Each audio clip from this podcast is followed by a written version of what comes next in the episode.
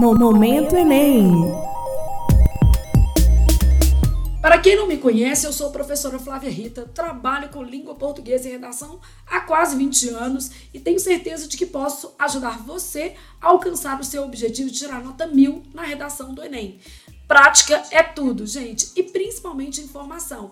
Então, para trazer as melhores informações, os argumentos mais relevantes para o seu texto e uma pluralidade de opiniões, nós vamos trabalhar em equipe com a jornalista Lívia Campolina. E aí, Flávia, tudo bem? Estamos animadíssimos aqui para começar mais esse projeto no, no curso Flávia Rita. E eu tô responsável por trazer as melhores informações aqui para vocês com certeza vai dar muito pano para manga esses temas que esse pessoal arranjou para a gente discutir. E com vocês vem Mauro Zuin, nosso jurista, a pessoa responsável pela polêmica, ele mesmo, nosso macho palestrinha, como eu carinhosamente gosto de falar. Ei, amiga Lívia, ei, amiga Flávia, tudo bem? Então, eu vou ser o responsável pela parte mais técnica aqui, vou fazer o advogado diabo das duas, né? E vou tentar trazer os argumentos mais interessantes para vocês colocarem na redação e conseguir ampliar bastante a base argumentativa e conseguir a nota mil do Enem. Então, pessoal, a tarefa de trazer um tema da atualidade é sempre da Lívia, nossa jornalista, que está antenadíssima com tudo. E, Lívia, qual é o tema de hoje para a gente debater aqui no nosso podcast?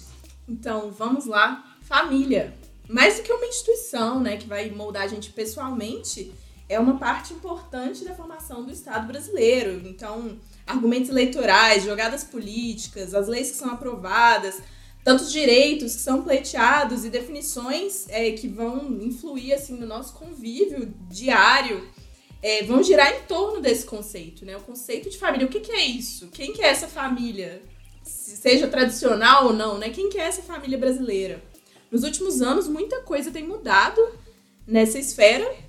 E agora minha pergunta é para vocês vocês aí de casa e vocês aqui na mesa. Se vocês tivessem que dissertar sobre as mudanças na estrutura familiar brasileira, vocês saberiam por onde começar? Bom, eu teria uma ideia, né? Obviamente não me é um tema, como é que eu posso dizer, totalmente desconhecido. Mudança na estrutura familiar já vem sendo discutida há bastante tempo. A gente teve reformulações é, contundentes no Código Civil Brasileiro, e aí eu tenho aqui um jurista para falar mais concretamente sobre isso, mas a despeito das mudanças que possam acontecer no nosso ordenamento, eu acho que elas são percebidas na nossa sociedade, né? Bom, mas como a gente não pode ficar no achismo, o importante é trazer dados para que o aluno faça uma redação consistente sem se apegar aos textos motivadores, porque o menino está lá olhando para o texto motivador e se espelhando apenas e somente neles para escrever a sua redação do Enem. Então, o que a gente quer é que isso não aconteça, trazer antecipadamente para você informações acerca, no caso do tema, mudanças na estrutura familiar brasileira, para que você possa dissertar ampliando os textos motivadores. Essa é a lógica do Enem, gente. Quem tira nota mil não fica apenas nos textos motivadores e sim os amplia consideravelmente em termos argumentativos. Então me conta, Mauro, o que, que é família juridicamente falando no Brasil? Então, família, na realidade, passou por uma transformação muito grande nos últimos anos, né? Na década de 60, a gente tinha aquela visão tradicional de família, sendo a família composta por um homem, uma mulher e os filhos. Hoje em dia a gente acha essa visão um pouco mais anacrônica, assim, por dizer. A família, a gente, quando vai discutir ela juridicamente... E anacrônica é uma palavra linda para usar na redação, é. quer dizer ultrapassado. Fica a dica, é, amores. Fica aí, vai ganhar a expressão, né? É, quando a gente vai pensar família hoje em dia, pelo menos do ponto de vista jurídico, assim, mais progressista, é, tem três coisas que a gente tem que pensar, que aí vão ser mais três palavras chique para aparecer na redação, né? A gente tem que pensar num conceito de família socioafetiva, num conceito de família anaparental e um conceito de família eudemonista. Aí deve estar todo mundo perguntando, né? Como assim família eudemonista? O que, que é uma coisa eudemonista? Na realidade, o, eudemonismo ele vem de uma visão que é, vem desde a da filosofia grega, que é a busca pela própria felicidade, que seria, né? Então, quando a gente pensa nas estruturas familiares modernas, a gente está pensando em um conjunto de pessoas que possibilitam a própria construção da felicidade da realização da pessoa.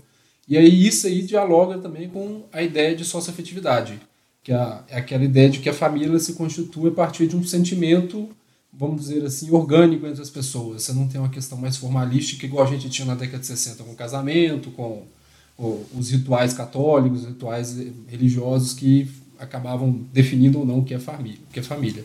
E a anaparentalidade ela vai discutir exatamente essas novas configurações a partir do quantitativo da família. Você não tem mais aquela família constituída por um homem e mulher. Você pode ter uma família monoparental, vai ser uma mãe, uma mãe solteira que cria os filhos, vai ser o pai solteiro que cria os filhos. Você vai ter a família constituída pelo pai, pela mãe, pela avó, pela tia. Você vai ter a formação da família é, com, com pessoas LGBT.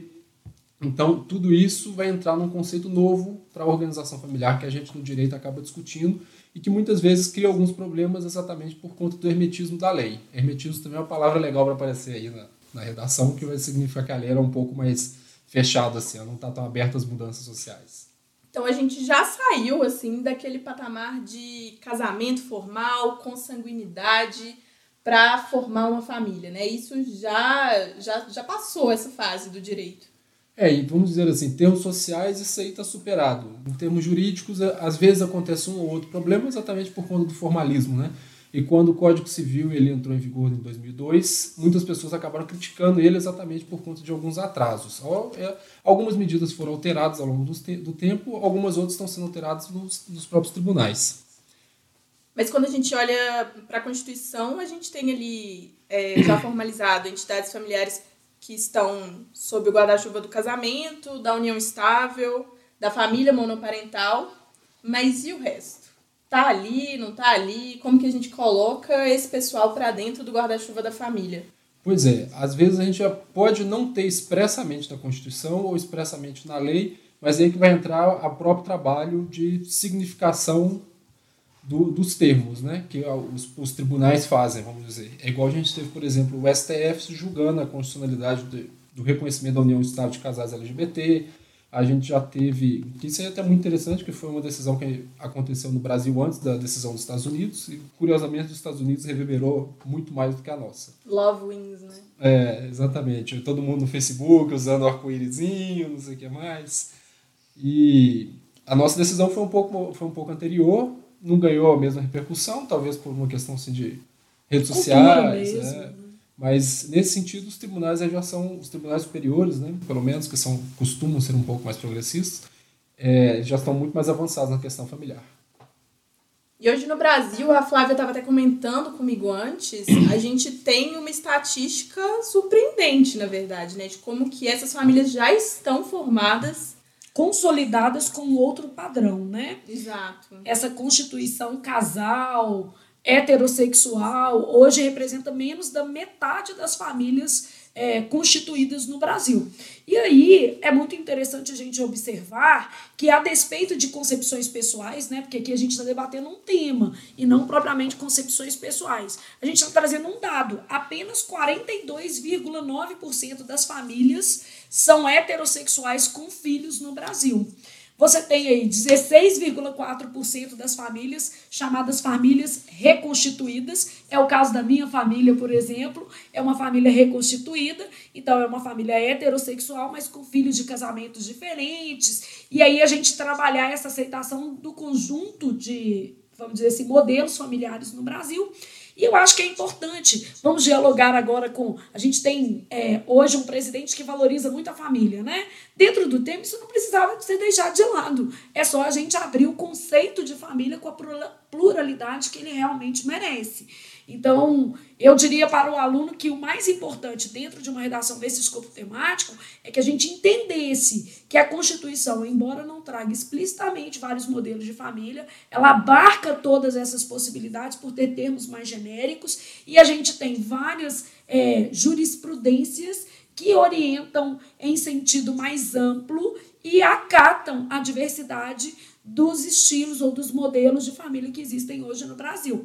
E os dados comprovam que, ainda que a gente tenha um certo tradicionalismo na nossa sociedade hoje, existem outros modelos de família que já estão consolidados e arraigados e merecem igual respeito, né? Então, nessa lógica é que o aluno deveria trabalhar.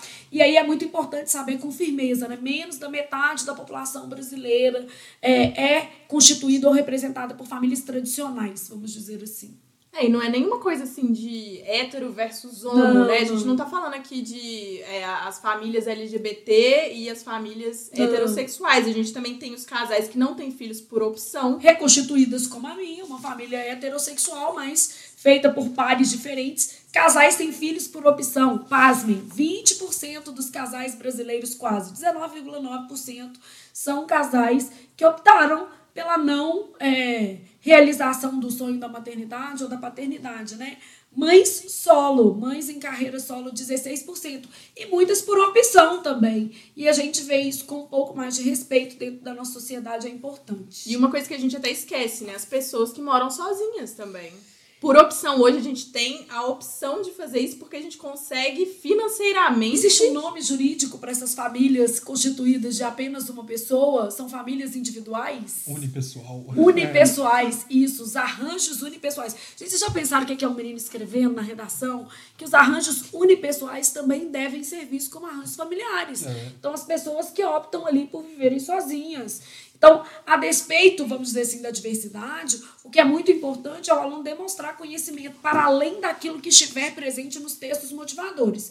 Então, vamos supor que o texto motivador hoje traga a questão das famílias homoafetivas, principalmente por causa da repercussão hoje do STF em relação à criminalização da homofobia. Então, vamos supor que o tema trouxesse lá para você as famílias convencionais, as famílias monoparentais e as famílias homoafetivas. Você ainda poderia ampliar falando das famílias reconstituídas, falando que as pessoas que moram sozinhas também devem consider- ser consideradas o que é, famílias e também as famílias não consanguíneas, né, que são muito comuns no país também.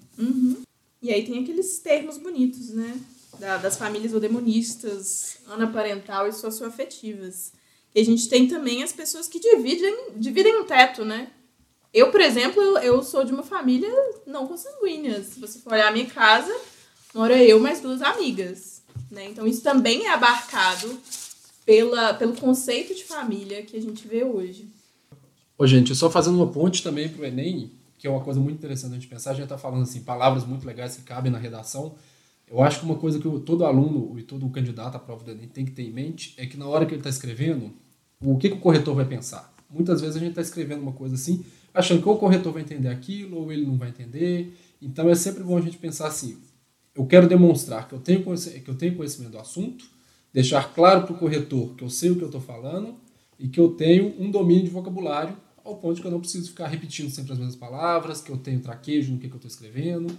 Então é sempre bom a gente ficar anotando isso para fazer uma ampliação do nosso vocabulário e, e ganhar um pouco mais de expressão na prova assim, até mesmo impressionar o corretor, porque o corretor ele vai ficar impressionado na hora que ele é uma anaparentalidade, uma socioafetividade na prova. Família eudemonística é um arraso, gente. Menino que colocar um monoparental, um sócio-afetivo, um anaparental, com certeza vai ter a simpatia de quem corrige a redação. Mas só isso não basta, né? A gente sabe que a correção do Enem, ela está pautada por critérios pré-definidos. Então, você usou palavras lindas, mas não existe esse critério lá na grade de correção. Você tem que ter, é, se atido à norma culta, por exemplo, e obviamente só palavras bonitas não garantem nota em expressão e norma culta.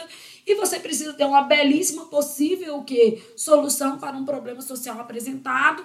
E no caso aqui, porque lá a gente vai ter uma pergunta direcionando esse possível problema. Então, nosso tema é mudanças na estrutura familiar brasileira. Como garantir o respeito a todos os tipos de família? Então, esse seria o problema que a gente gostaria de resolver. Como garantir o, respeito a todos os tipos de família? Uma possibilidade seria modificar o Código Civil para que ele ficasse mais discriminativo e, portanto, desse menos brechas a leis é, ou interpretações de leis de maneira obscura. Porque no Brasil, uma das coisas que a gente mais fala é da insegurança jurídica, né? Às vezes o fato de a lei não ser muito clara, é, não permitir uma interpretação é, muito exata, acaba fazendo com que o nosso judiciário, principalmente nas primeiras instâncias, tomem decisões em sentidos contrários e às vezes arbitrários também. Então é isso que a gente não deseja, deixar a lei mais clara. Talvez a própria Constituição sofrer uma alteração, né? A gente tem uma Constituição aí que pode também ser alterada, essa é uma prerrogativa da nossa lei. É lógico que requer um pouco mais é, de esforço do Congresso, né? Mas é possível. Então, trabalhar possíveis soluções na redação é imprescindível, isso te garante 200 pontos. No caso de tratar todas as famílias com o respeito que merecem, como o nosso texto constitucional não é tão claro, eu acho que a primeira premissa já seria alteração na lei. E a segunda, né, a conscientização dentro de outros institutos sociais a conscientização dentro da escola, a conscientização dentro das unidades religiosas, para poder abarcar outros tipos de família. Gente, a gente tem um Papa hoje que já é mais flexível. Então, isso mostra que o mundo está mudando. E aí é preciso lidar com a diversidade de maneira mais natural. Mas aí, Flávia, vamos supor que eu sou uma pessoa lá naquele momento olhando para minha prova do Enem, passa tudo isso na minha cabeça. Como que eu vou estruturar isso? Qual que é o formato? como que eu introduzo, o que, que vai para o desenvolvimento, o que, que vai para a conclusão. Melhor o melhor modelo para o Enem é optar por quatro parágrafos. Eu adoro cinco, mas os cinco parágrafos eu falo assim, ele é para quem tem muita experiência. Então, se eu estiver fazendo a prova, é lógico que eu opto por cinco, porque eu já garanto mais nota.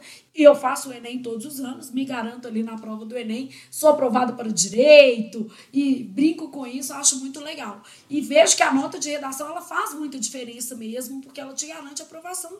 Tem várias é, possibilidades aí dentro das opções de curso que a gente tem.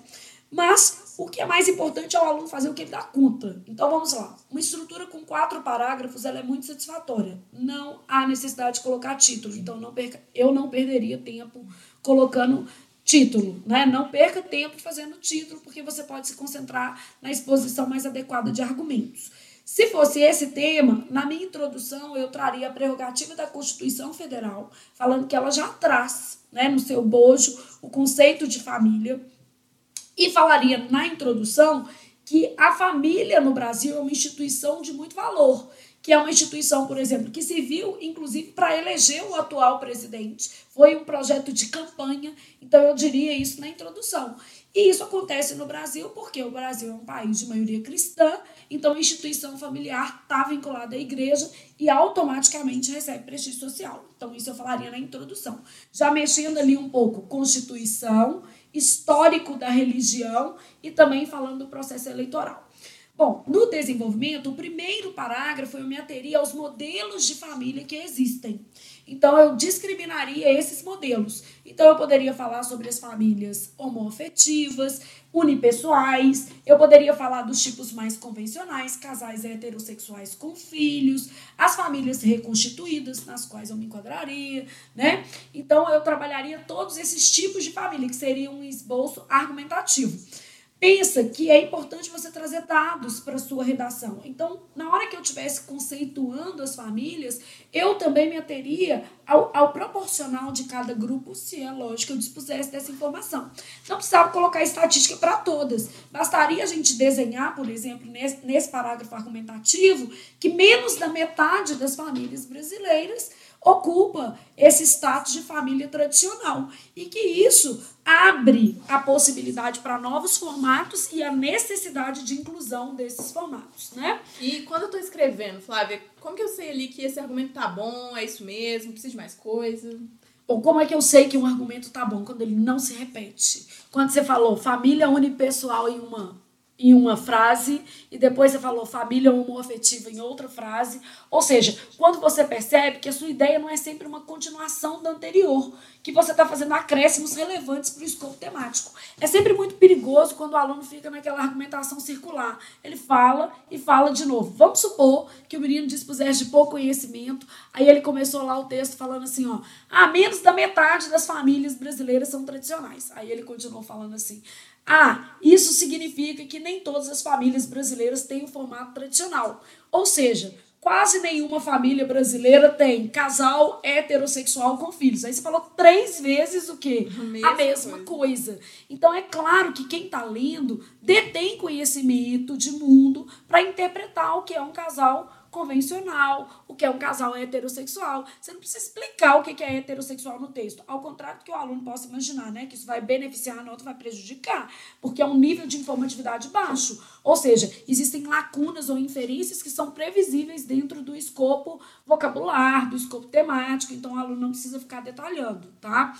Então, eu, eu acho que é perceber que você fez acréscimo passou da família unipessoal para a família é, monoparental, passou para famílias reconstituídas, passou para famílias convencionais ou heterossexuais com filhos, que é isso que a gente está chamando de convencional. Nesse parágrafo deu um dado, quer dizer, você já fez metade da sua redação. Aí você precisa de mais um parágrafo.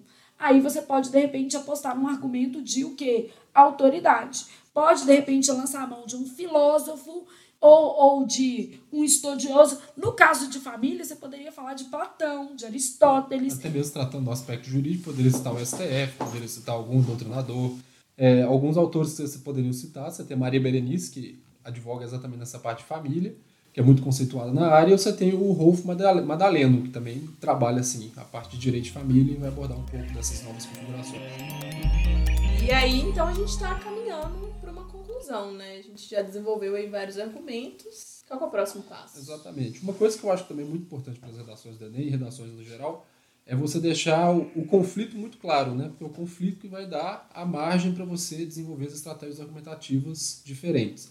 No caso aqui, a gente tem diversos conflitos envolvendo questão familiar. Você tem um conflito de tradição com modernidade, você tem um conflito geracional, você tem tipo, pessoas mais conservadoras, pessoas mais progressistas, estruturas mais tradicionais é, biparentais com homens e mulheres e uma estrutura anaparental socioafetiva hoje em dia, com, com casas LGBTs e tudo mais. E se eu quisesse falar, por exemplo, de algum acontecimento né, que, que mostra um ponto, por exemplo, né, que a gente está falando aqui de mudança na sociedade brasileira, mudança nas leis. Se eu quisesse dar um exemplo, então, por exemplo, aqui em Belo Horizonte, é, recentemente, a candidata e, professora Duda Salabert, que é uma pessoa trans, ela conseguiu licença maternidade e ah, no mesmo direito, né, do que seria para uma pessoa, é, é, uma, uma mulher cis biológica que tivesse gerado esse filho. Então, por exemplo, seria um, um grande avanço aí que você poderia falar.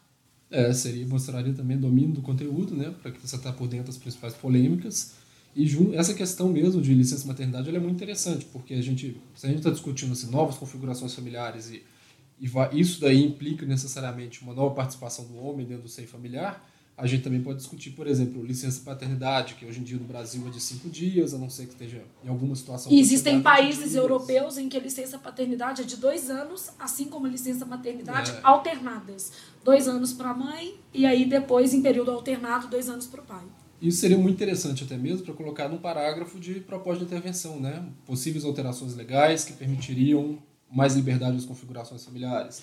Tipo assim, uma reestrutura Equilíbrio entre as funções de homem e mulher. Exatamente. Deixar talvez os 120 dias de licença maternidade, aumentar um pouco mais para 200 dias, mas deixar com que o próprio casal determinasse como seriam distribuídos esses dias. Porque às vezes a própria mulher ela não tem muito interesse de ficar dois meses, três meses parado e, e o homem tem. É, e lembrando que também não é só homem e mulher. Então, é, aí como que isso mulher, se classifica na lei, né? Então... Exatamente. E a, a própria questão mesmo da, do transgênero, da transgênero, é algo também a ser debatido, né? Porque se o, o direito hoje em dia ele está discutindo as questões identitárias de uma forma mais progressista, reconhecendo a, a visão da identidade que a pessoa assume, no caso aí da transgênero Duda, ela se identifica como mulher, ela é mulher, ela vai receber os direitos que qualquer outra mulher teria, cis, biológico e tal um desses direitos vai ser também os aspectos previdenciários. Então, esse daí também seria um ponto a ser levantado, assim, como o direito deveria regular o aspecto da licença maternidade, de modo a promover maior estabilidade familiar, de modo a promover segurança a, a minorias, esse tipo de coisa. É, mas aí eu não corro o risco de fugir ao tema se eu abordar muito essa questão, assim, desse exemplo que eu estou dando, por exemplo, da licença maternidade, da licença paternidade. Todo exemplo, o aluno tem que ser muito cuidadoso. Primeiro, exemplo não pode ocupar uma parte muito extensa do seu texto. e ele tem que ser de conhecimento coletivo. No caso da Duda Salabert, não seria um problema, porque ela é uma figura pública. Então, o perfil dela de Instagram traz como figura pública.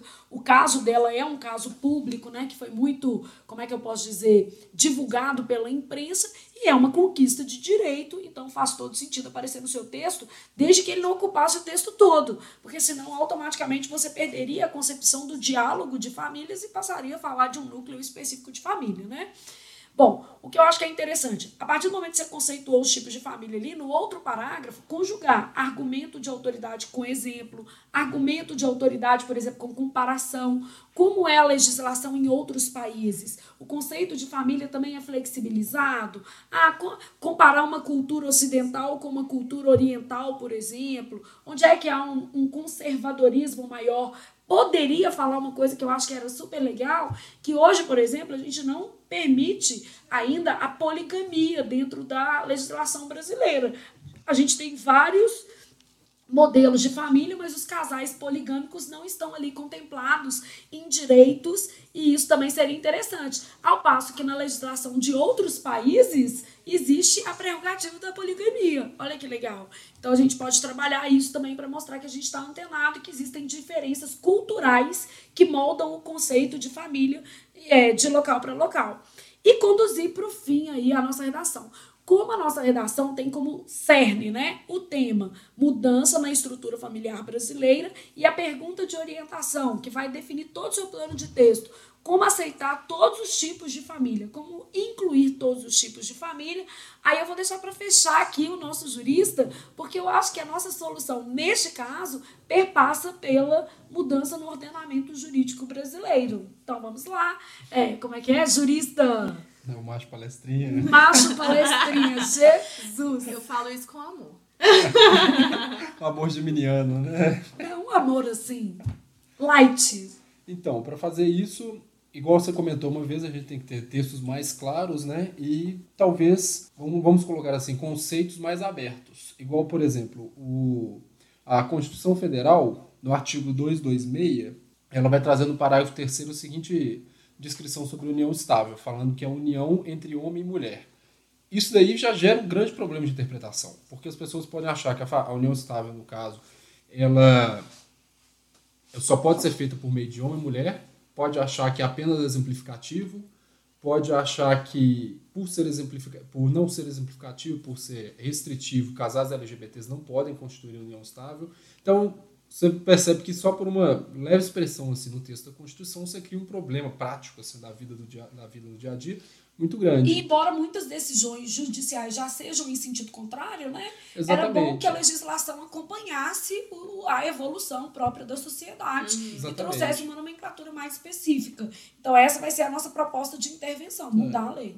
E aí, para fazer isso, a gente tem que, perceber, tem que pensar também nos trâmites que são necessários. Né? Para alterar a Constituição, você tem um trâmite específico para emendas, que deve ser passado pelo Congresso Nacional. Olha a palavra-chave, porque quando a gente vai fazer a conclusão e vai abordar possíveis soluções, sempre a gente vai trabalhar o que. Então, o que é emenda constitucional? Não é projeto de lei ordinária, não é projeto de lei complementar, porque você vai mudar o texto constitucional, é. querido. Logo, é uma emenda constitucional. Você ganhar 200, titia só vai te dar 200 ou qualquer outro corretor que lá estiver, se você for preciso. Então, o que emenda constitucional? Quem pode fazer isso? Quem pode propor? Quem vai votar? Vamos desenvolver aí para o menino. É.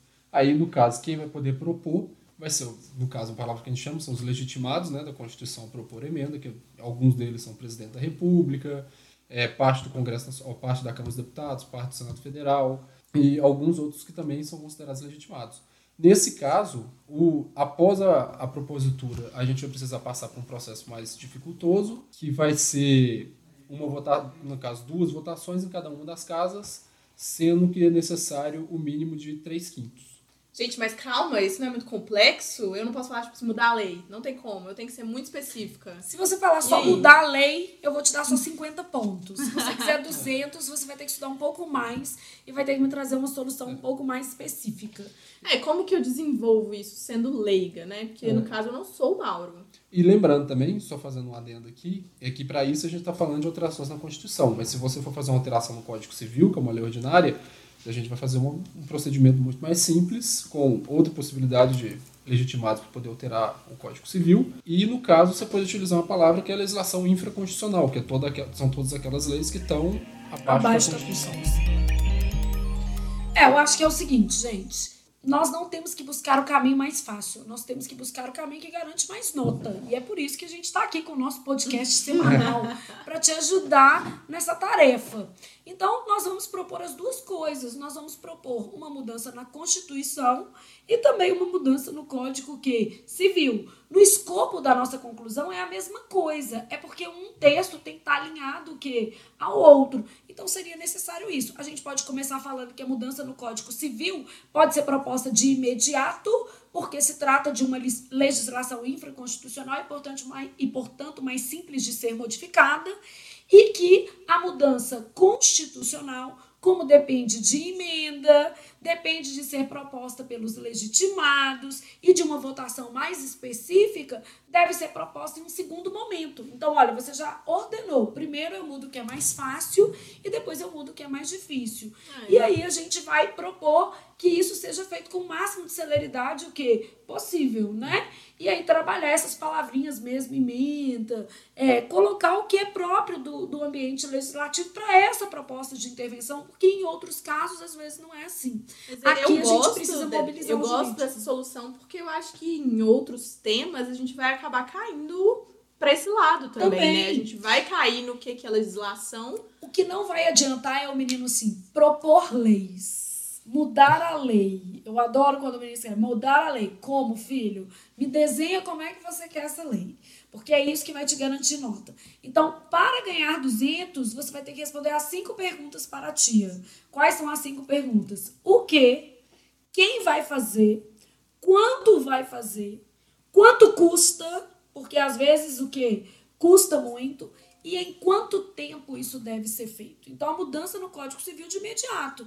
E a mudança na Constituição, a gente pode desejar que ela seja feita dentro do, pro, do, do atual que, governo. Se você fala dentro do atual governo, você está prevendo aí um prazo dos próximos quatro anos. Tá ótimo.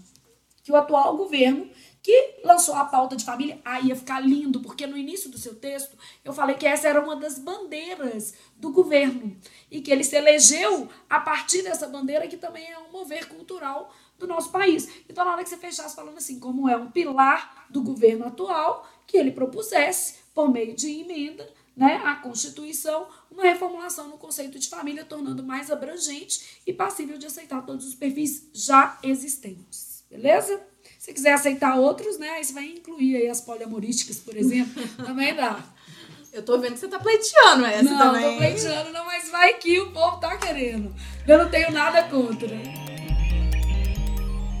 Aí seria lindo, né? Se realmente acontecesse isso, assim. Eu acho que faria muito sentido mesmo para um governo que diz que vai apoiar as famílias, que apoiasse realmente, assim, um, um espectro geral e que já é realidade mesmo do país em questão de, de família. É, eu acho muito importante também até colocar isso em pauta, né? A gente sabe que o Enem esse ano é, vai trazer um tema para fazer o Brasil conversar, né? E a gente sabe também que esse, Esse, tema mobiliza ações, né? Isso. São 6 milhões de pessoas fazendo a prova. Eu entendo que faz todo sentido a discussão em torno da estrutura familiar brasileira, principalmente porque hoje ela apresenta uma outra configuração e é natural, não é só o Brasil que passa por essa é, remodelação do conceito de família, né? Outros países o fizeram muito antes de nós, até porque é, como é que eu posso dizer, se desenvolveram antes de nós, tanto na perspectiva jurídica quanto na perspectiva social. Então, o Brasil ele vem aí correndo atrás do prejuízo para atualizar suas legislações, seja é, legislação em âmbito penal quanto em âmbito civil. A gente tem códigos, às vezes, um pouco defasados, e aí a gente tem que torcer para que a sociedade como um todo é, consiga essa resposta do Estado para atualizar as leis que são de é, necessidade aí da sociedade. É, isso ainda vai estar muito pano para manga, né? A gente tem que esperar, ver como é que a sociedade vai responder, como é que ela vai se transformar no longo do tempo. E, no caso do direito, como é que o direito vai responder a essas transformações.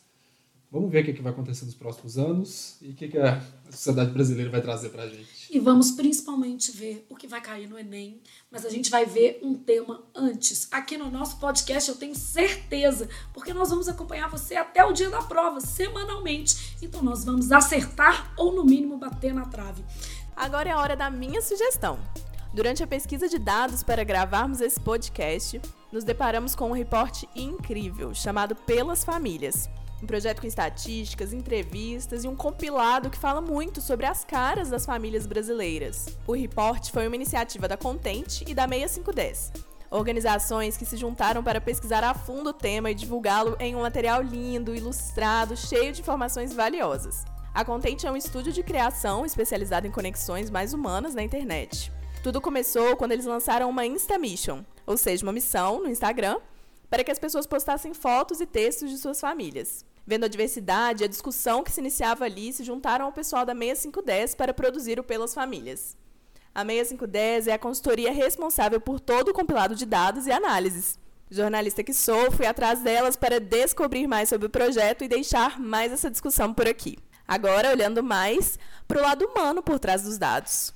Conheçam Daniela Reis, jornalista recifense e sócia da Contente, e Maria Guimarães, fundadora da 6510, redatora vinda lá do Espírito Santo. É com vocês, meninas.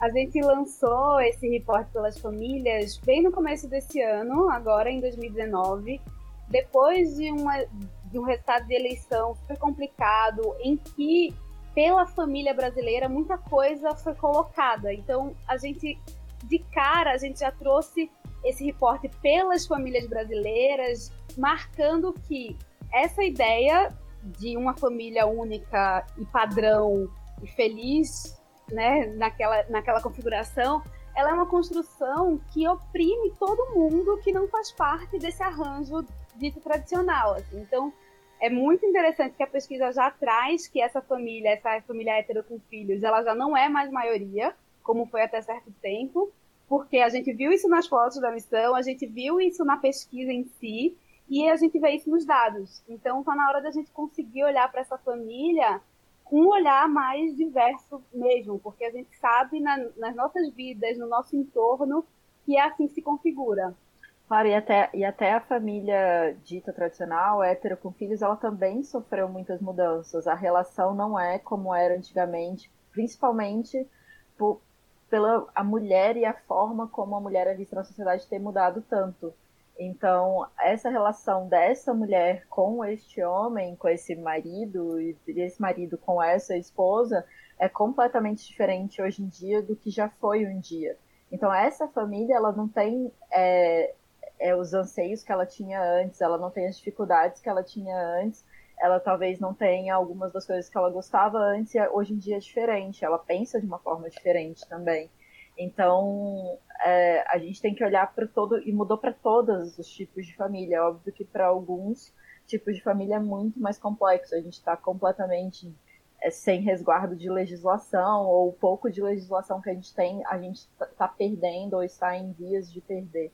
Então, é muito importante a gente olhar para o todo, porque é muito fácil a gente olhar para nossa família, seja lá qual que é o seu tipo de família, entender quais são as dificuldades e as alegrias dela e às vezes não olhar para a família do lado. E acho que quando a gente vê esse reporte, eu acho que uma das alegrias de ter feito é justamente poder ver isso e poder reconhecer as fragilidades e os problemas que algumas famílias enfrentam e que a gente não, não prestava atenção antes. A questão da família hétero com filhos ela continua existindo, sendo muito forte, mas várias vezes essa família, a mulher e o homem se separaram e casaram novamente. Então, assim, dentro dessa família hétero, como a, como a Maria falou, tem novos arranjos. E como é que a gente acolhe essas novas estruturas familiar, familiares? Porque é o filho de um com o filho de outro, e no, na mesa de Natal aquela família está muito mais plural. Então, isso é uma realidade que também deveria aparecer no comercial de margarina. É, quando a gente fala assim, parece que a gente está falando só sobre famílias homoafetivas. Mas eu posso falar por mim, por exemplo. Eu sou uma filha de uma família hétero com filhos. O meu pai já morreu. A minha mãe mora sozinha e ela tem duas filhas. A minha mãe não, e eu e a minha irmã não somos uma família, porque é isso que o Estatuto da Família é, diz, de certo modo, né? Ela diz que as várias mães solos que existem no Brasil não são uma família com seus filhos. E às vezes os pouquíssimos pais solos que existem no país também não são uma família. Então, como que a gente diz o que, que é e o que não é uma família? Como que a gente determina como uma pessoa sente? Como que a gente determina o que uma pessoa é, tem? Porque sua família pode ser o seu pai, sua mãe, que você nasceu daquela família, ou você chegou naquela família depois de, de uma adoção, ou pode ser a sua família de amigos, que é a sua rede de proteção, de cuidado, que você compartilha a sua vida porque, sei lá, você não está próximo das, suas, das pessoas que, com qual você divide, sei lá, o sangue. Então é muito difícil a gente determinar o que é família num texto duro e objetivo da lei que é mais excludente do que o contrário, né? Então acho que a gente tem que ter, ter esse cuidado. É, acho que como a Dani falou, olhar para as nossas famílias mesmo. É, a Maria, a psicanalista, ela fala que é sensível uma mudança nos consultórios, que já chegam nos consultórios de psiquiatras, psicólogos, psicanalistas, pessoas com vários tipos de arranjos familiares. Ela pode ser alguém que resolveu ser solteiro e não quer é, estar com outra pessoa. Pode ser alguém que está numa relação poli, de, de poliamor. Podem ser as milhões de famílias homoafetivas. Então, assim, o que a Maria fala é a gente já mudou, a sociedade já mudou. Essa reação, às vezes, muito enérgica de voltar para um passado, sabe? De um saudosismo desse tempo que não volta mais e que as pessoas tendem a pintar como, ai, naquela época que era bom, é quase assim, o último momento, sabe, ali no Titanic, que a pessoa tá querendo se agarrar, que vai dar certo essa mesma configuração, mas até essa reação exacerbada é um sinal disso. Como eu comecei a ler o texto das leis e tudo mais, é, leis que estão em volta do direito de algumas famílias e o que está na Constituição, uma das coisas que mais me chocou na realidade não foi uma descoberta ou uma reação ao reporte, foi fazendo ele mesmo, que era a lei, é a lei do casamento infantil no Brasil. Não se pode casar com uma pessoa de menos de 18 anos no Brasil, independentemente se homem ou mulher. Porém, se você engravida uma menina de menos de 18 anos, você pode casar com ela. Ou seja, você comete o estupro de uma pessoa é, ou um ato de pedofilia e a partir da gravidez que essa violência gerou, você passa a ter o direito de casar com ela. E você casa com essa pessoa com total separação de bens. Então, vamos supor, uma menina de 14 anos fica grávida de um homem mais velho e ela casa com ele, ela tem esse filho. Aos 20 anos, vamos supor, ela decide se separar. Essa criança vai estar com 6 anos. A probabilidade dessa, dessa menina que acabou de se tornar uma mulher ter estudado ao longo desses últimos seis anos é mínima, a probabilidade dela ter um emprego fixo é mínima e ela, ao se separar, sai sem direito a nem nada do que o marido possa ter ganho. E isso mostra que quem construiu essa lei pensou: eu não quero que um homem engravide a minha filha que vai ficar com a minha herança. E por conta disso, se ele casar com ela porque engravidou ela, eu quero que ele case com ela primeiro, né? porque não pode ela ficar grávida sem ter um marido. E dois, quando ela decide se separar, esse cara não vai ficar com a herança que eu vou deixar para minha filha. E essas pessoas que construíram essa lei, que estão lá no nosso Congresso, elas só pensaram numa realidade de pessoas ricas que têm herança para deixar num país que é completamente pobre. Então, é uma lei completamente excludente que não salva ninguém, que inclusive piora a vida da, de uma menina que acabou de sofrer uma violência. Quando você vai ler as leis, e para mim esse foi um dos momentos é, piores, é que você vê como a gente não está resguardado. E aí a gente vê que nem a família hétero com filhos está resguardada, porque uma menina e um homem que tem um filho. Então, isso é, é bem revoltante porque o Estatuto da Família não resolve isso. Então, esse tipo de coisa foi bastante chocante, assim, ao fazer a pesquisa, principalmente. E eu acho que do outro lado, o retorno, depois de ter colocado o reporte no ar, de ver as pessoas se sentindo resguardadas, se sentindo vistas, se sentindo representadas, sentindo que que tem mais para se falar, que tem outros tipos de família, às vezes olhando para si, não se encontrando nem no reporte, olhando, ah, mas não tem problema, tem outros jeitos de ser, tem outros jeitos de ser família e não, isso não cabe. Ser família é um conceito muito amplo, né? Eu acho que essa parte, essa reação das pessoas foi bem bonita também. Eu acho que isso que a Maria traz em relação ao casamento infantil é muito alarmante e é muito surpreendente que a gente não fale sobre isso. Às vezes dá a impressão de que a gente trata de questões, a gente dá um holofote para questões que não têm uma, uma relação direta com a vida das pessoas, mas viram um assunto, né? Tipo, ai, se pode ou não esse casal estar na novela, ou estar na rua, ou estar em qualquer lugar, quando a gente poderia, poderia debater temas que são muito mais profundos e que têm uma, uma incidência muito grave na gente como sociedade, né? Então, é muito complicado, isso ficou muito forte. E, por um lado positivo, eu acho que, em relação, por exemplo, às famílias homoafetivas, para mim foi surpreendente ver quanto relato a gente recebeu porque eu observo que de uns anos para cá tem sido mais comum a gente ver esse tipo de relato na internet. É como se a gente tivesse também saído do armário na internet, porque a gente sabe que a saída do armário ela tem várias portas, não acontece só na família, no trabalho, às vezes acontece nesse sentido também de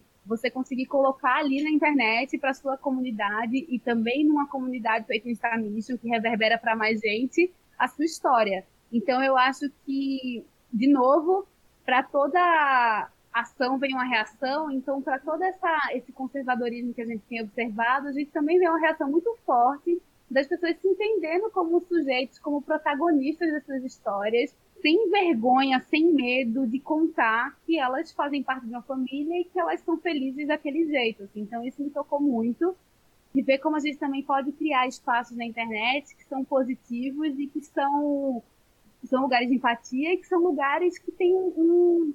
que você consegue contar a sua história e ser ouvido. Eu acho que a gente tem que entender também que dar mais direito para outras pessoas não tira os, os direitos de ninguém. Então, é, é sempre para. A gente quer que seja mais abrangente, sabe? É isso que a gente espera da lei, é isso que a lei tem que ser à medida que a sociedade vai mudando, novos arranjos vão aparecendo, essas pessoas precisam ser incluídas. Então, acho que do ponto de vista até né, da argumentação, a gente tem uma a gente tem cláusulas na nossa Constituição que impedem esse preconceito, que impedem essa exclusão é, das pessoas e a gente precisa que todas as pessoas sejam protegidas e tenham seus direitos zelados da mesma forma que essa família dita mais tradicional e que mesmo família mais tradicional já não é como já foi um dia, mesmo os arranjos que a gente às vezes pensa quando a gente fala na família tradicional, eles também já não se encaixam mais na família tradicional, eles são vistos de outra forma. Então vamos expandir o horizonte, principalmente para olhar para o outro, entender as dores do outro e não achar que o outro, por não ser você, por não ser igual a você, por não viver igual a você, merece menos. Gente, e essa nossa discussão tá muito boa. Nós vamos aqui nos despedindo e eu vou falar para vocês que sempre no canal do YouTube Professora Flávia Rita, a gente deixa um resumo, um compilado de todas as informações que foram discutidas aqui e o tema formatado para você baixar. Então, gostou do nosso podcast, compartilhou com alguém, achou a estrutura do tema legal? Você ainda tem um material de apoio físico totalmente gratuito semanalmente no canal do YouTube para você baixar, tá certo? Gostou? Dá uma força pra gente, compartilha compartilhe o nosso podcast. Pode ter certeza de que tudo foi feito com muito carinho, baseado em pesquisa, em dados sérios. Por isso a gente conta com a nossa jornalista Lívia Campolina, super animada aqui para trazer as melhores informações para vocês, e com o jurista, porque eu acho que essa é a responsabilidade de um professor, trazer uma informação que seja fato e não fake. Uau, gostei. Eu quero também deixar para os ouvintes umas sugestões, né? Eu acho que a gente trouxe aqui muita coisa que vai ser necessária para o aluno ter na hora de fazer a prova. Né? Ele tem que ter informação, ele tem que ter noção jurídica, ele tem que ter assim uma visão mesmo mais é, corretas sobre essas informações e, e onde que a gente pode buscar isso. Eu acho que seria legal também a gente deixar aqui umas sugestões pro pessoal. Especialmente, Mauro, você que falou aí sobre emendas e palavras bonitas. Conta aí. Então, Lívia, e eu acho que para quem for mais interessado, assim, quiser buscar na fonte, pode dar uma olhada na Constituição, no artigo referente às emendas. É, para quem está querendo aprofundar um pouco mais dessas novas configurações, do ponto de vista de direito, pode procurar o livro da Maria Berenice, principalmente os primeiros capítulos, não precisa ler nada mais do que aquilo, que ele já vai dar uma visão geral sobre o processo de evolução histórica, o que, que são os conceitos, e isso aí já vai dar, já vai municiar todo mundo para poder fazer uma boa prova. Nossa playlist no canal do YouTube, Professora Flávia Rita, playlist Momento Enem Podcast. E aí você vai buscar pelo tema da sua vontade. Mas, vamos lá, a sua vontade é tirar nota mil. Então todos os temas são da sua vontade, tá? É isso aí. Vamos deixar isso claro agora. Obrigada, pessoal. Acho que vamos ficando por aqui. E até a próxima. Beijo para o palestrinha, que hoje não palestrou muito, né? Mas a gente volta. Beijo para a Lívia e beijo para você que está ouvindo a gente.